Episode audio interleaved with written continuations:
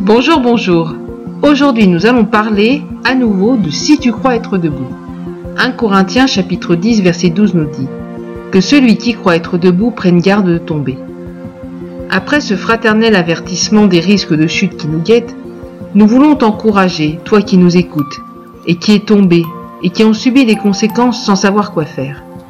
Jésus avait dit, Quiconque me reniera devant les hommes, je le renierai aussi devant mon Père qui est dans les cieux.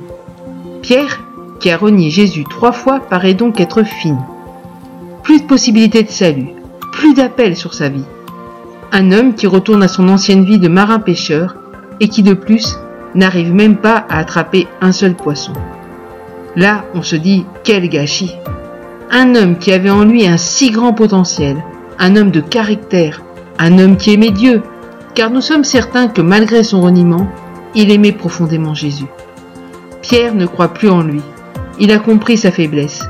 C'est là que Jésus va venir le chercher, lui parler, le restaurer dans son identité d'enfant de Dieu, et qu'il va même lui donner une nouvelle mission. Tout recommence et rien ne sera plus comme avant. Pierre est un homme nouveau.